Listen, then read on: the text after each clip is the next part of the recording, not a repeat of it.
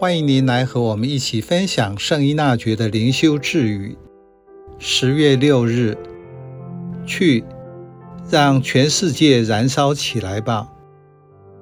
您认识从国外来的传教士，或是读过、听过这些人士的报道吗？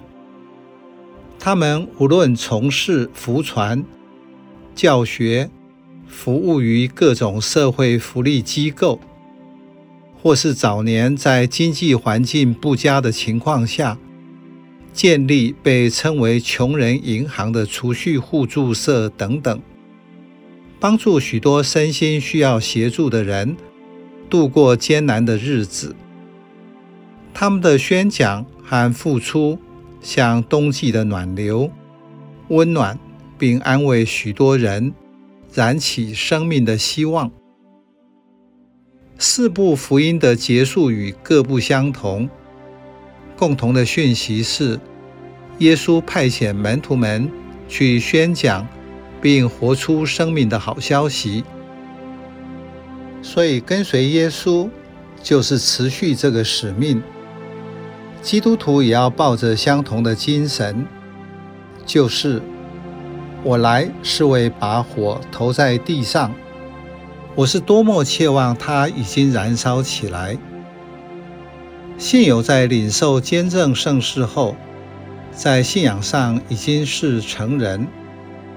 圣爱之神启发人的才智和热诚，让得到的救赎和爱就像火一样在心中燃烧。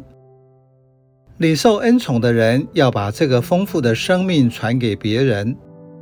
在信仰生活中，常听到要把天主带给别人。事实上，我们没有那么伟大，可以把天主带给人。比较合适的说法是，气象万千的圣神在万事万物中，我们要做的只是把自己被点燃的心火传给别人，让他能够看见。发现，并且让圣神去造就他的生命。今天的智语是一句命令句，提醒我们曾经领受的恩宠，在面对世界、教会及生活周遭的状况时，会让内在的心火燃烧起来，具体的为福音做见证。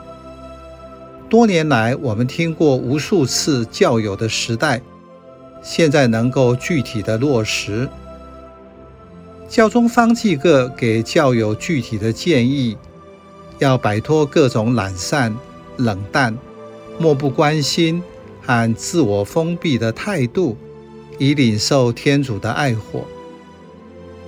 当我们会朝拜天主，并且服务近人时，福音便展现出他的救恩之火。继而让全世界燃烧起来。